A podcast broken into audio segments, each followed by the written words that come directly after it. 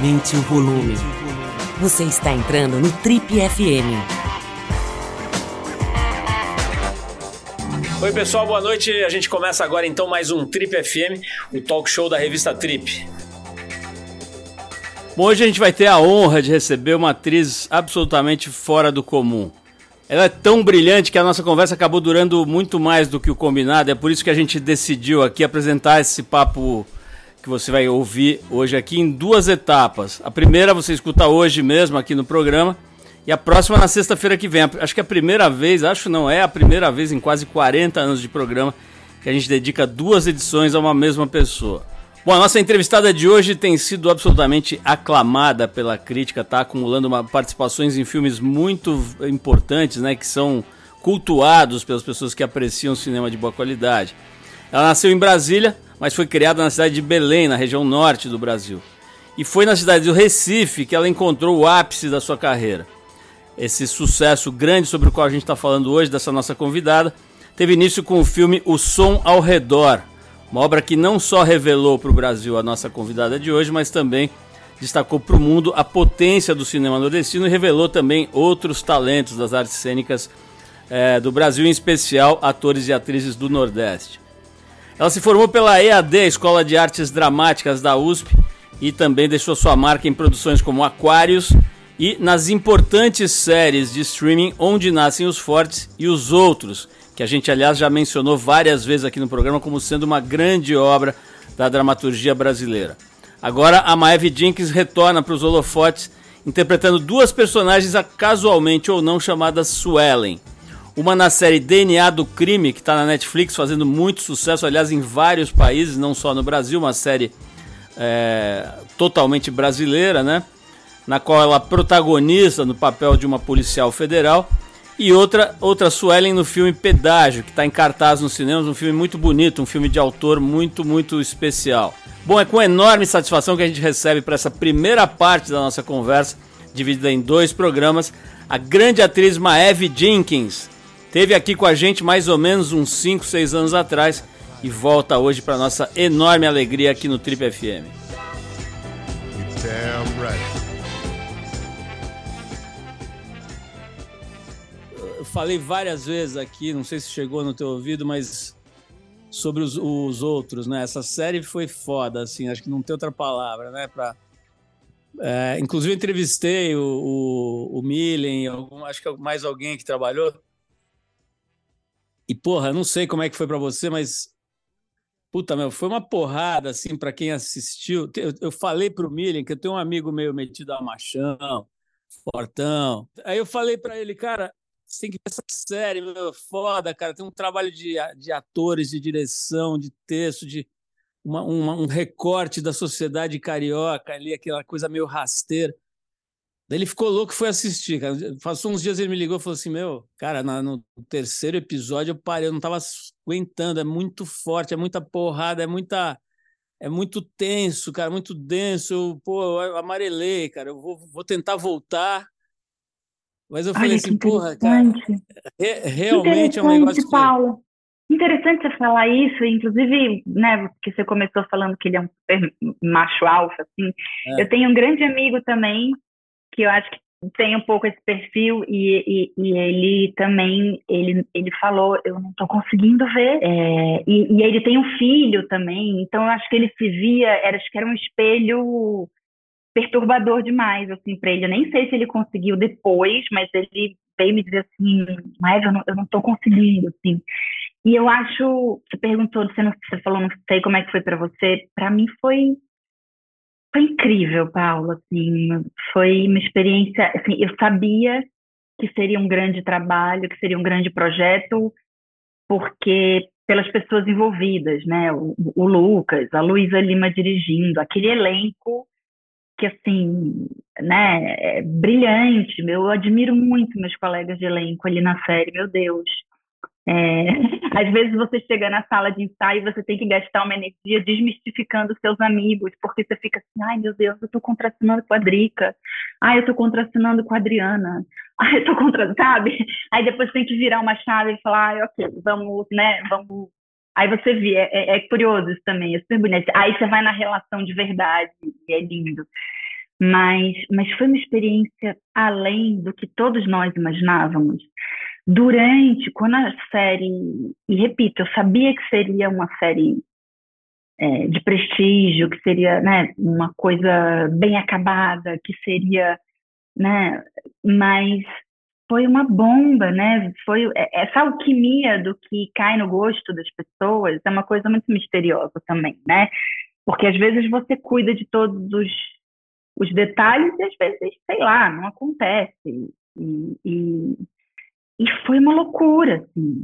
Eu percebia pela reação das pessoas na rua, assim, né? Como está sendo um pouco agora DNA, né? Assim, também, está sendo uma loucura também. Né? Eu nem sei, Paulo, assim, eu tenho agradecido muito é, é, e eu tenho pensado muito é, numa imagem que é a roda da fortuna, né? Para tentar sobreviver à glória, porque às vezes a glória ela pode ser muito tóxica, né? Eu, eu, eu fico é, trazendo essa imagem para pensar, ok, o nosso ofício ele é feito de ciclos, né? Você uma hora está sob o holofote, depois você está mais na sombra, depois você está semeando, depois você está colhendo. Maeve, mas tem uma coisa assim, ainda que os nossos encontros sejam esporádicos e efêmeros, mas acho que dá para sacar. Não acho que não são efêmeros, não, são, são ricos, né? Mas é, tem uma coisa, eu estou aqui há 200 anos entrevistando gente, né? E até por por alguma razão, nos últimos dois ou três, muitos atores e atrizes a gente tem conversado aqui. Não é uma coisa planejada, mas foi rolando. E eu vejo, cara, que as pessoas que lidam melhor com essa com essa maia, né, com essa loucura, com essa ilusão da fama, da uhum. celebridade, são as que têm uma riqueza interior, né, que tem uma que tem um material para trabalhar interno, né? E pô, acho que quem passa dois quarteirões de você já vê que você tem isso, né? que você tem uma uma, uma conversa com você mesmo ali que rola, né? E, e que é denso, que é rico e tudo. É, e também eu acho, eu vejo, né? É uma coisa quase óbvia, mas eu vejo quem tem estruturas familiares e de amigos e tal que sólidas, né?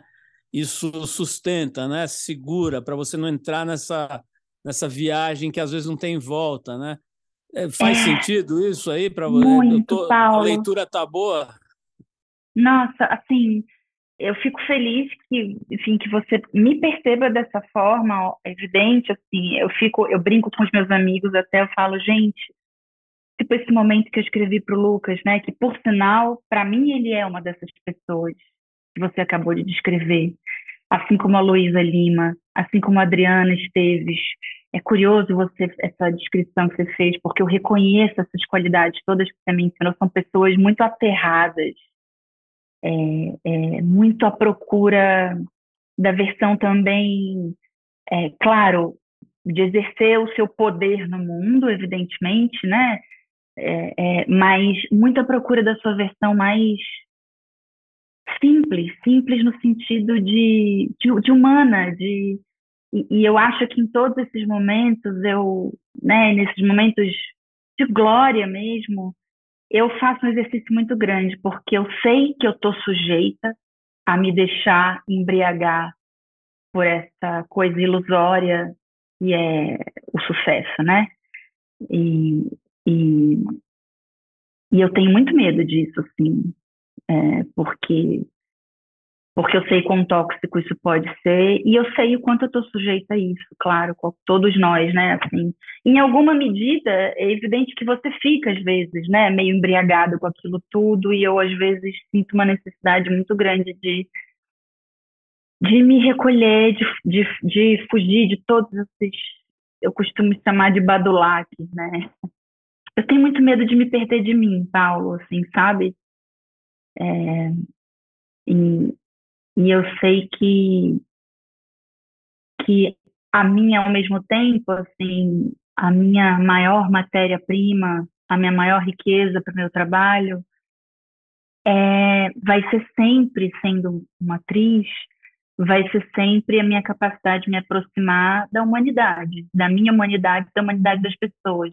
E eu acho que para isso eu preciso estar tá aterrada mesmo eu preciso entender das minhas vulnerabilidades, eu preciso entender dos meus medos, né, que eu tenho. Eu lembro uma vez, eu acho que eu era adolescente, o, o José Saramago, quando recebeu o Nobel, e, e eu lembro que, acho que foi Ana Paula Padrão, não me lembro, mas era um, um telejornal brasileiro, é, foi entrevistá-lo, né, sobre como ele estava se sentindo ao receber o Nobel. E ele falou com uma simplicidade, ele tinha uma profundidade, aquele homem que você via que aquilo não era demagogia, não era, para performar uma, uma, uma falsa modéstia. Ele parou muito tempo e pensou e falou: É, mas o que, que é isso diante da grandeza do universo? E aí aquilo me pegou tão profundamente, é, e eu acho que de alguma maneira isso me serve, por exemplo, quando eu estou num set e que eu sei que toda a minha equipe depende do que vai estar no meu olhar. Porque a gente tem pouco tempo, porque a luz está caindo, porque o horário do estúdio vai terminar e a gente precisa daquele close com, a, com aquela verdade que a narrativa está pedindo. E aquilo é muito, muito intimidador. E aí eu penso, mas o que, é esse meu medo diante da grandeza do universo? O que, que significa também se eu falhar diante, sei lá, do tamanho da existência da nossa espécie? E aquilo me acalma, porque acho que me dá a dimensão de quão pequena eu sou, da minha desimportância também. Mas, paradoxalmente, isso me ajuda a lidar e a recuperar a minha, a minha autoestima e o meu poder. E, e talvez isso tenha me pegado muito, porque desde pequena, é, eu lembro que na minha infância, um dos meus programas favoritos era assistir com meu pai. Passava todos os sábados, na manhã de sábado, aquele programa do Carl Sagan, Cosmos. E eu acordava de manhã ansiosa para assistir aquele programa. E foi um, durante muitos anos foi um programa que a gente gostava de fazer junto, eu e meu pai. E aí eu lembro que no início da minha vida adulta, não, vai, eu, por volta dos 30, 30 e poucos, eu passei por uma fase super difícil na minha vida, me separei, eu, enfim, estava numa fase de transição de carreira, nananã, e eu fiquei com uma tristeza profunda, acho que um tipo de depressão mesmo. E aí eu fui passar uns dias com meu pai no sítio, ali em contato com a natureza, e eu tinha dado para ele, alguns anos antes, um box com os DVDs, com toda a coleção dos programas do Carl Sagan. E aí eu lembro que eu estava com insônia, eu estava com uma angústia profunda, eu não conseguia dormir, e eu coloquei o programa do Carl Sagan, e ele começa a falar do cosmos, do, do, do que significa o surgimento da nossa espécie dentro do surgimento do universo, do nosso planeta, da formação geológica toda. E eu lembro que eu só conseguia dormir com aquilo. E era também entender quão pequeno a gente é. Assim. Então, eu acho que nos meus momentos de maior fragilidade e nos meus momentos de necessidade de, de maior força, de alguma maneira, essa, essa consciência da nossa. Ai, da finitude, de quão pequeno a gente é, acho que me ajuda a simplificar assim, a vida e, e eu acho que de alguma maneira entrar em contato com, com uma verdade minha, assim, sabe? Acho que acima de tudo me acalma. Ivy, como é que você se sente nas numas festas, assim, nessas festas grandes, que imagino que você seja convidado, volta e meia para eventos, né? Eu tive outro dia num evento grande, fazia tempo que eu não ia numa coisa dessa, que tinha muita gente famosa, sabe? Então via passando, Boni, a, a, sei lá, o, o, sambista famoso Alcione, depois vi passando a Xuxa e tal. E eu, durante algum tempo, assim, eu fiquei com a impressão de ter penetrado no mundo do Instagram, sabe? Era como se eu tivesse meio dançando no, no Instagram, assim, né? Que é um negócio que não existe, mas ao mesmo tempo é uma realidade paralela, assim. E eu vi que pô, as pessoas estavam ali performando, cada um o seu papel, né? Uhum, e uhum. era uma espécie de transe coletivo, assim, que todo mundo estava atuando, talvez de alguma maneira, né? Talvez a vida toda seja mas assim, fiquei observando que cada um se comportava de um jeito ali. Tem, tem as pessoas mais para fora, mais é, efusivas, tem os que usam drogas ou álcool para suportar aquilo ali, né? Uhum. E tem alguns que, sei lá, que ficam meio recolhidos, tá? fiquei observando isso. Como é que você se sente assim nessas festas, nesses eventos assim? Ai, Paulo, para mim é sempre muito difícil e, e, e, eu tenho a sensação que é para todo mundo, né? É isso que você falou. Eu, é, é eu acho que, inclusive, a, a necessidade de, de criar algum tipo de personagem social, é, enfim, acho que todos nós fazemos isso, né? Cotidianamente, em maior ou menor grau, mas nessas situações, assim, é uma espécie de armadura mesmo, assim. É, mas eu, para ser bem honesta, assim, é engraçado, um dia desses eu fui numa pré-estreia e, e, eu confesso que eu nem amo ir a pré-estreias, porque é isso. É, eu já sei que assim, ai meu Deus, você vai encontrar todas aquelas pessoas importantes da indústria e nananã, e pessoas assim, que você gosta, que você admira, nananã. Mas dependendo do meu estado, é, que, ah, não sei, eu sou, eu sou muito contemplativa, assim, eu, eu, eu tendo a gostar de ficar quietinha, ao mesmo tempo eu tenho um lado muito expansivo, eu, eu gosto de gente. Às vezes eu fico assim, quando eu vou para esse tipo de evento, ai, maestro, sem histeria. Eu fico conversando comigo, sabe? Sem, sem histeria, vai, pé no chão.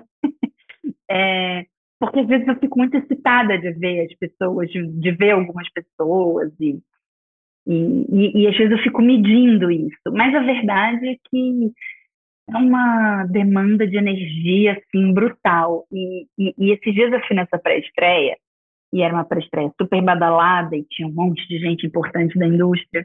Eu comecei a perceber como aquilo era difícil. Eu, por instan alguns instantes, eu tive a chance de observar as pessoas é, né? E, e, entre o momento em que eu tinha que performar, ir lá no backdrop, fazer foto, e, e às vezes eu olhava alguém assim num cantinho, alguém importante também, assim, num cantinho observando, e, e aí falava, ai, olha, essa pessoa também está intimidada, essa pessoa também tem dificuldade de ocupar esse espaço, porque é uma super demanda de energia e tal. E, e aí no dia seguinte, Coincidentemente, eu falei com três pessoas que estiveram nessa pré-estreia e as três pessoas começaram a conversa dizendo: ai, porque você sabe, né?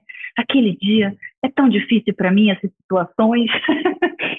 e aí, e eu adoro isso porque, de novo, essa, essa, para mim sempre eu sou muito apaixonada pela falha, sabe, Paulo? Eu sou muito apaixonada pela vulnerabilidade das pessoas. E eu acho que é quase um mecanismo também de sobrevivência para lidar com pessoas que a gente dá, você deve viver isso, né? Você vai entrevistar pessoas que você admira muito, você vai trabalhar com pessoas que, né, que você admira muito, é, mas assim, essa, essa, esse mecanismo de falar, ah, eu estou na frente de uma pessoa, é uma pessoa, ela tem medo, como eu tenho medo, ela fica insegura, como eu fico insegura, né? A gente lida com isso de maneira diferente, mas assim, então eu e, e quando eu estou em cena tem uma tem uma coisa da técnica demais, né? De, que é uma técnica chamada sound formais, né? Alguns atores que talvez estiverem escutando a gente agora talvez saibam do que eu estou falando, mas é uma técnica, é, eu acho que é a técnica que eu mais me identifico, assim,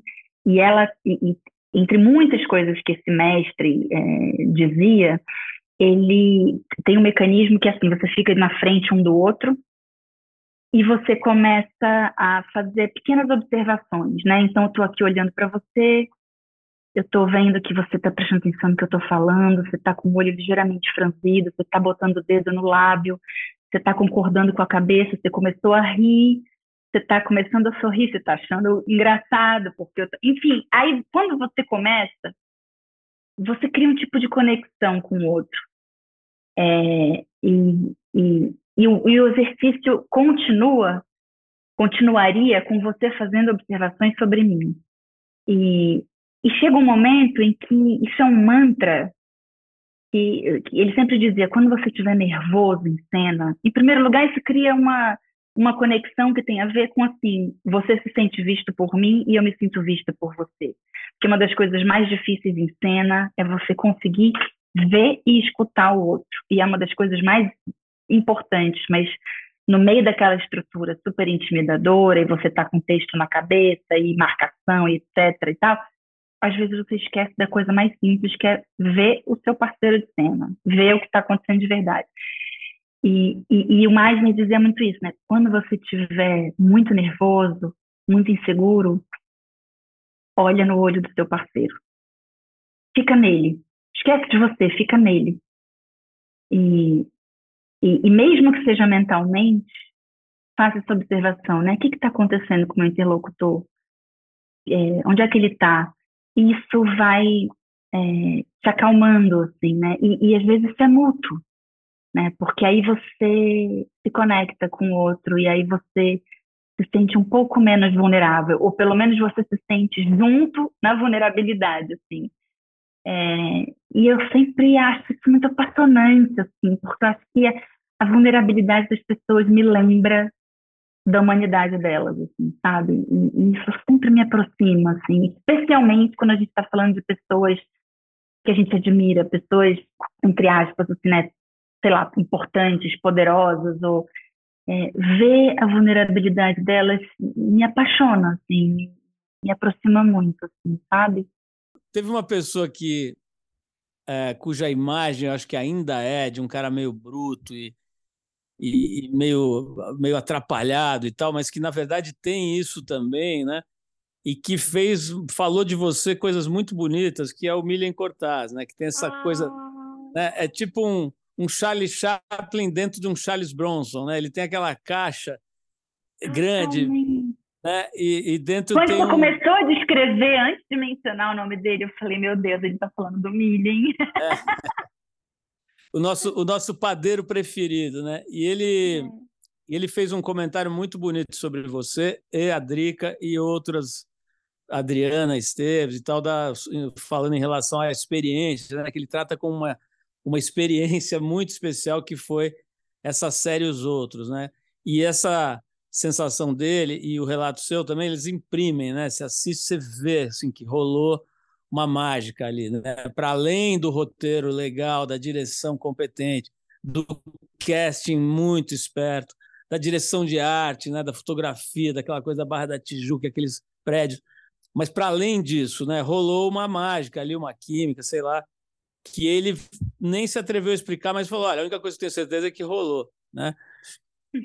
É, eu queria que você falasse um pouco, pode ser sobre esse trabalho, mas sobre essa mágica, porque não é, é meio imponderável, né? Você já falou isso um pouquinho agora aqui.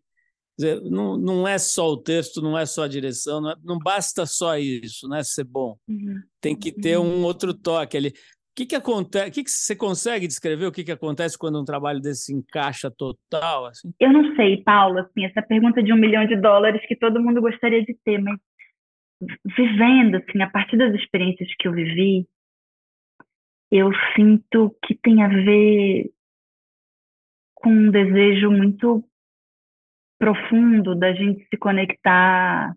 Acho que, acho que, por exemplo, da gente expor a nossa vulnerabilidade um para o outro, o que é de uma coragem brutal, né? Porque assim, uma coisa é expor minha vulnerabilidade para as pessoas que eu tenho certeza que me amam, outra coisa é você fazer isso para um grupo de pessoas que ainda não tem ainda toda a intimidade, que você admira muito, ou seja, que você deseja ser amado, deseja ser aprovado de alguma maneira. E ainda mais do que isso, diante da câmera e eu sempre falo, diante da câmera, você tem todas as pessoas que, que existem e vão existir ainda, porque eu sempre acho que isso vai poder ser recuperado por algum escafandrista no futuro, em 3024, algum estudante de audiovisual que vai querer entender como era viver em 2022. É, eu sempre acho isso. Eu estou falando com todas as pessoas que existem e vão existir em todos os tempos ainda. Assim. A câmera capta tudo, né? Assim, é... E tem alguma coisa muito poderosa, assim. No caso dos outros, eu acho, eu vou te dizer uma coisa. A gente vinha de uma experiência existencial muito profunda que era a pandemia. É, se não foi o primeiro, foi um dos primeiros trabalhos de quase todos nós após a experiência da pandemia, sob um governo negacionista, o que adiciona uma outra camada a essa experiência, né? Acho que foi um momento assim muito muito doloroso, assim, de luto coletivo, né? É, e de tensões sociais muito profundas. E para mim, por exemplo, foi o primeiro trabalho na televisão depois dessa experiência. Nós todos sabíamos que a gente estava fazendo uma coisa importante.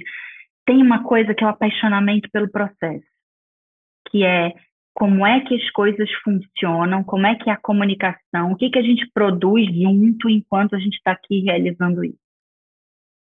E você tem que ter uma confiança na, na potência dessa experiência existencial, que é como é que eu coloco toda a minha verdade, que inclui toda a minha grande merda e toda a minha maior força, toda a minha grande beleza, toda a minha, né, tudo que eu tenho de melhor e tudo que eu tenho de mais podre a serviço disso aqui. É, e isso é uma experiência existencial, vou te dizer, que às vezes faz valer todas as dificuldades desse ofício. Tem coisas que acontecem numa cena, né? Eu e Miriam mesmo, nós nos tornamos grandes amigos, a gente já se conhecia há 20 anos, mas a nossa conexão nos outros foi muito incrível. Ele era um super parceiro, assim. Eu, assim, um louco maravilhoso, é isso que você falou, né? Uma, uma montanha de músculos e de afeto e de uma coisa, né? O mínimo. Você olha no olho do teu parceiro e pensa, caralho, a gente viveu uma coisa muito, muito poderosa aqui agora, né? Foi. A gente viveu. Ah, então tá. E você fica com aquela conexão, assim, você fica com essa sensação, você sabe que ali naquela, naquele registro audiovisual, é, se tudo der certo, ele captou um, uma experiência existencial muito forte para nós. Assim, eu tenho certeza que isso aconteceu algumas vezes durante os outros. É, e, e tenho a sensação que capturamos, né? Senão acho que não teria pegado tanto nas pessoas assim. E em alguns momentos eu fiquei me perguntando, puxa, de que maneira será que a gente também chegou nesse projeto muito sensíveis e disponíveis e com desejo muito profundo, assim, não sei, de, de, de, de, de conexão com, com, com outro, e aí não estou falando nem só da, da equipe, estou falando com o espectador também, depois dessa experiência que foi a pandemia, né? De solidão, de medo, de e de novo, não é uma ódio ao sofrimento, nem, né? Não é isso. É no meu momento mais poderoso, eu preciso lembrar de quão frágil eu sou em todos os sentidos, assim, é, porque é isso que vai me manter conectada comigo, assim, é isso que vai me manter minimamente aterrada, conectada com as pessoas que eu amo, assim, de vez em quando eu tenho que ir lá bater e dizer, oi, você tá aí, né, eu, eu tô aqui, eh, tá tudo bem, eu tô normal, eu brinco com os meus amigos, assim, às vezes falo, gente, se eu enlouquecer, manda uma cartinha para mim, se vocês tiverem vergonha de falar, deixa assim, sejam cuidadosos, sejam amorosos, porque a gente vive a gente vive num mundo também que fica tão, assim, hiper elogioso às vezes, né? O que, sei lá, tem tanta... É, é, é, assim, óbvio, temos os haters, né, hoje, assim, temos essa facilidade meio binária, assim, de, de... Mas eu sinto falta, às vezes, de ter um feedback sobre tudo, assim, é, eu não sei, eu, eu, não sinto necessidade que as pessoas amem tudo que eu faço. É, quer dizer, eu amo ser amada, é, tá? Sem demagogia, não é isso. É, mas eu tenho um, um, desejo profundo sobre a verdade das pessoas também, assim. Eu fico muito curiosa para saber. Eu tenho muito medo da gente se perder um do outro quando as pessoas não vão ter coragem de te dar um feedback é, honesto, sabe? É, nesse mundo onde qualquer coisa a gente levanta e bate palma de pé, mas sai de lá e, e fala, ah, mais ou menos, né? e eu sinto muita, é, muita necessidade de. E acho que talvez seja um vício de ator, não sei, de quando você está na cena, é, eu preciso de uma direção que seja honesta comigo, que esteja ali pronta para me apontar to, to, todos os meus fracassos, né? No sentido de assim, todas as vezes em que eu estou tentando executar alguma coisa, não consigo. Eu preciso de alguém que me olhe e diga, mas desculpa, não rolou. Mas não tá bom ainda. Eu preciso disso para que eu possa é, melhorar, né? Você fez tantos comentários elogiosos e carinhosos com seus colegas aí no meio da sua fala, né? E agora você falou sobre direção, eu vou te fazer uma surpresinha aqui. A gente foi atrás de uns amigos e amigas para fazerem perguntas para você, para me ajudar aqui, para dividir esse privilégio comigo, né? E, e uma das perguntas é exatamente sobre esse ponto da direção, né? Que é um aspecto muito legal na carreira do ator, né? Que é essa troca com uma figura que está fora de cena, mas que está totalmente dentro da obra, né? E a uhum. primeira pergunta aqui de, de, que a gente vai trazer, a primeira convidada aqui para perguntar, é a Letícia Colim. Ela é uma fofa, ah. né? Uma menina linda, maravilhosa, incrível e inteligentíssima. A gente teve uma, é uma conversa bem legal aqui recentemente. E acho que vocês nunca trabalharam juntas, mas ela vai fazer a segunda temporada do, dos outros agora, né? É... é... Mas enfim, deixa ela falar aqui é, a gente conversou com ela já faz um mês e, e pouco agora, e hoje ela fez essa pergunta para você. Vamos soltar aqui para você ouvir, daí você responde para Letícia. Oi, galera, aqui é Letícia Colim, oi Maeve. É, bom, vou aproveitar a minha pergunta para Esfinge, essa nossa atriz preciosa, iluminada, brilhante, com quem eu fico plasmando trabalhar junto, é, que é a seguinte: o que você acha pior? É, pior. Ser totalmente dirigida, 100% dirigida e não ter, tipo, faz assim, faz assado, então meio que autonomia, né? É, ou não ser nada dirigida, ser totalmente, tipo assim, faz o que você quiser. Eu quero saber, o que, que você acha que dá mais certo, menos certo? Fala aí. Love you, orgulho nacional, linda. Beijos. Ai, que incrível. Eu amo a Letícia, admiro tanto, tanto a Letícia, que atriz brilhante e, e pessoa generosa, Letícia. É... Bom, ai meu Deus, que pergunta danadinha. As duas situações são um pequeno pesadelo, assim. É... Ai, eu não sei, eu acho que dependendo da personalidade da direção, você sabe que eu acho que eu ia tentar? Eu acho as duas situações, assim, terríveis, porque eu não quero deixar de ser dirigida, né? Assim, é, direção é uma troca, é um, é, é um, eu, eu, eu, eu, sou uma atriz que eu, eu não tenho nenhum problema em dizer, não, eu, eu, eu preciso da direção, né? Assim, não, não existe. Meu trabalho é feito a partir dessa troca, né? Desse olhar externo.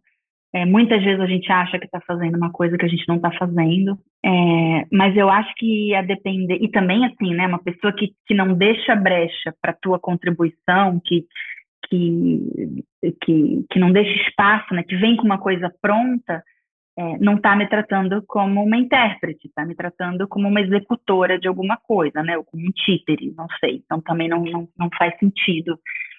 Mas eu acho que a depender da personalidade, eu não sei, eu acho que nessa matéria que a gente, é, nesse universo que a gente trabalha, a gente precisa de uma coisa é, acho que é uma das coisas mais preciosas que é a inteligência emocional.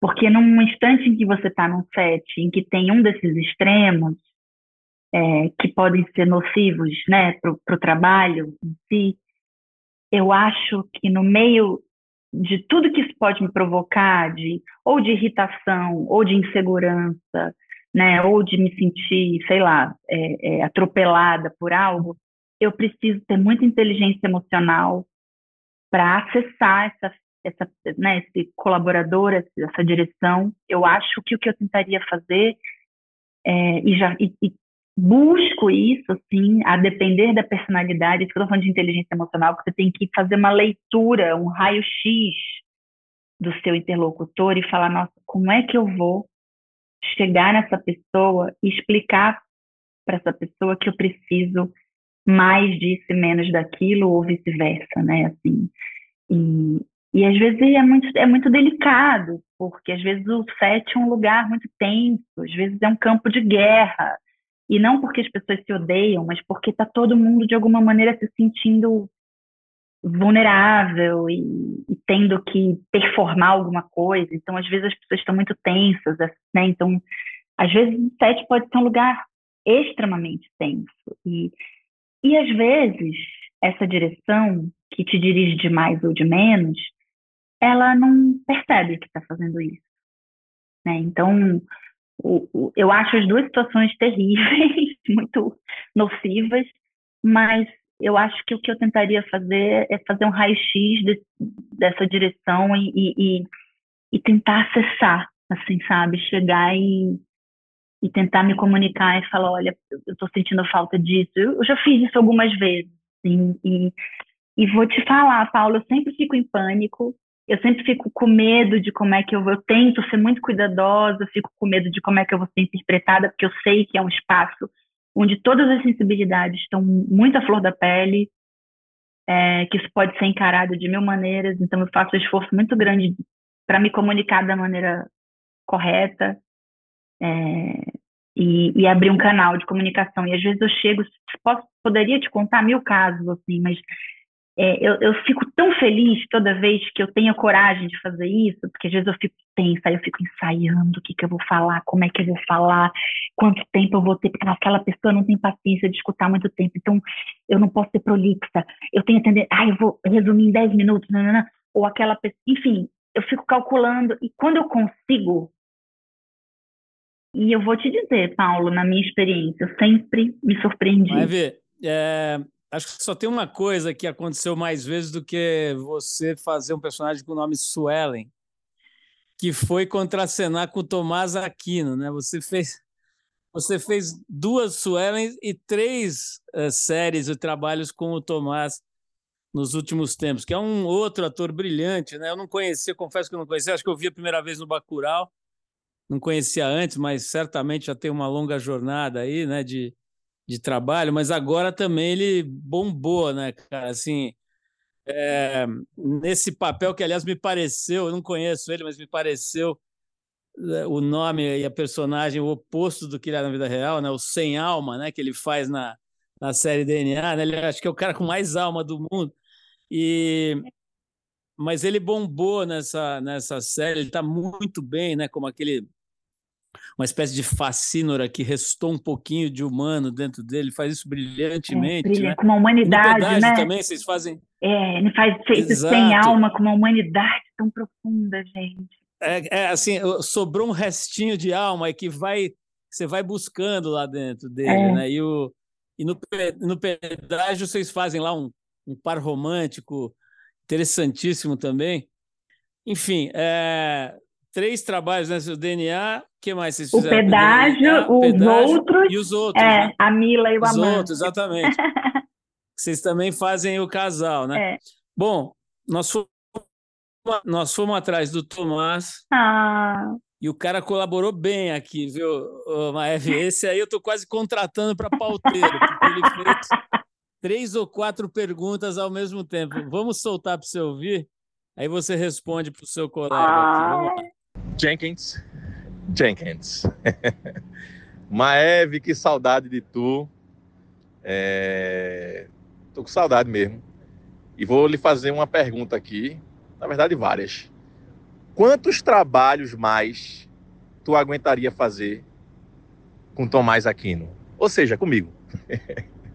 Qual foi o momento mais interessante, ou engraçado, ou estranho de gravar comigo? Que momento ou se sempre sentiu confiança de trabalhar comigo? É, agora eu quero ver, viu? Ah, e qual pensamento mais estranho teve em relação à minha pessoa no momento de sete? Se tu em algum momento me achou esquisito, ou sei lá, qual foi o, o pensamento mais estranho e doido? E eu deixaria também uma pergunta assim: se tu tem um sonho de projeto ainda para fazer, assim, qual é o teu sonho de projeto para fazer? E se tu toparia de imediato? Se tu poderia me levar junto. Beijo! ter uma coisa, vou até começar pela última pergunta que ele. Bom, ele fez tantas, né? Deixa eu ver, não, a penúltima, que ele falou qual o pensamento mais estranho. Engraçado, eu, eu, eu, a única coisa que veio na minha cabeça enquanto ele fez essa pergunta, assim, o Tomás é uma pessoa tão transparente, Paulo. É, porque às vezes tem colegas que são mais misteriosos, assim, que você tem mais dificuldade de decifrar.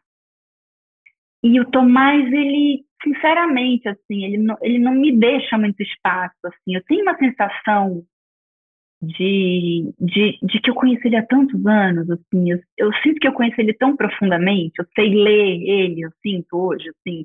Tanto que a gente tem, assim, às vezes, né?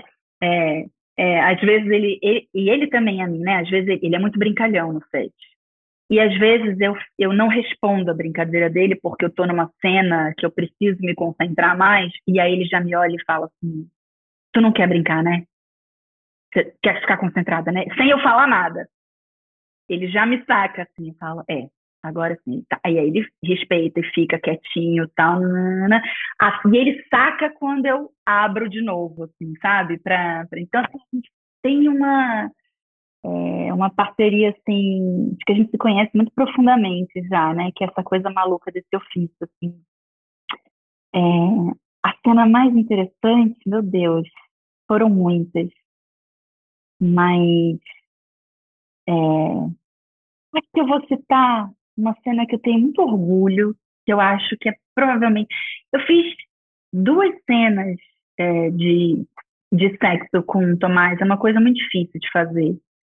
É, e o Tomás é uma pessoa é, muito cuidadosa, assim, ele foi sempre muito cuidadoso comigo, mas a gente fez uma cena que eu acho tão linda que está em pedágio, que é a cena que eles estão contando, né, aquelas joias, os relógios, que para mim parece uma pintura, e, e, que, e que tem ali o corpo, né, dele despido, o meu, mas de uma maneira tão elegante, é, e, e, e, e, que a gente conseguiu fazer dentro desse, dessa, desse estado de, de, de, confiança e de amizade que a gente tem, assim, que eu tenho tanto orgulho. E muita gente vem me falar, nossa, que cena linda, porque é uma coisa muito difícil de fazer. Mas, e se eu faria esse trabalho? Óbvio, assim, meu amigo, eu pretendo filmar até os meus 125 anos. Certamente. É, falta muito chão, mas pode se preparar, porque se até hoje a gente fez três, até os 125 tem muito chão. E o próximo projeto, o, projeto que eu quero fazer, que eu sonho em fazer, eu não, eu juro para você que eu não, eu, eu já me fiz essa pergunta algumas vezes e eu acho sempre, eu vou invocar aqui de novo o Cosmos, tá, Paulo? Mas eu acho sempre que o universo sabe muito, sabe muito mais do que eu. E, e, então, eu, eu, eu, eu tento não ficar definindo muito o que eu quero fazer. Eu acho, assim, eu fico pedindo para, assim, me mostra aquilo que nem sequer eu sei que eu preciso, nem sequer eu sei que, que eu desejo, mas o que eu quero é trabalhos ah, ricos do ponto de vista humano, é, eu quero bons parceiros, eu quero me sentir respeitada, eu quero ter personagens. Meu amigo Tomás, tá bom, vou te dar uma resposta mais objetiva. Eu quero personagens femininas complexas, boas, é, malvadas, defeituosas. Eu quero muita humanidade, eu quero muito papel inclusive até os meus 125 anos. Eu quero muito papel para atrizes idosas, tá, gente? é isso que eu quero. Maeve, é, acho que você respondeu todas as perguntas, eu, eu, nem conseguiria lembrar todas, você foi uma por uma e respondeu. Eu já fiquei encantado, cara, só de receber esse áudio dele. Imagina que esse cara deve não, ser não, ele é gostoso de, de é, não, lidar, né? É, é. Ele é muito. Aí, aí você vê ele fazendo sem alma, né? Você fala, meu Deus, ele é tão diferente disso. Bom, é isso. Essa foi a primeira parte da entrevista com a atriz Maeve Jenkins, um dos grandes nomes da geração atual do audiovisual brasileiro. Se você gostou da conversa, não dá para perder a próxima etapa, né? O segundo capítulo aqui, o segundo episódio da nossa série com a Maeve Jenkins de dois episódios que fica para a próxima sexta-feira aqui no Trip FM. Estou esperando por vocês.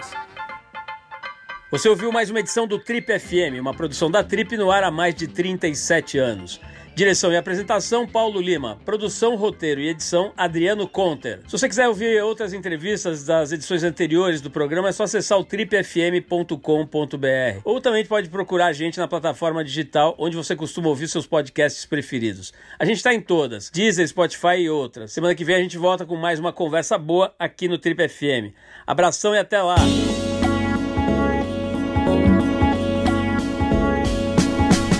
Você ouviu Trip FM.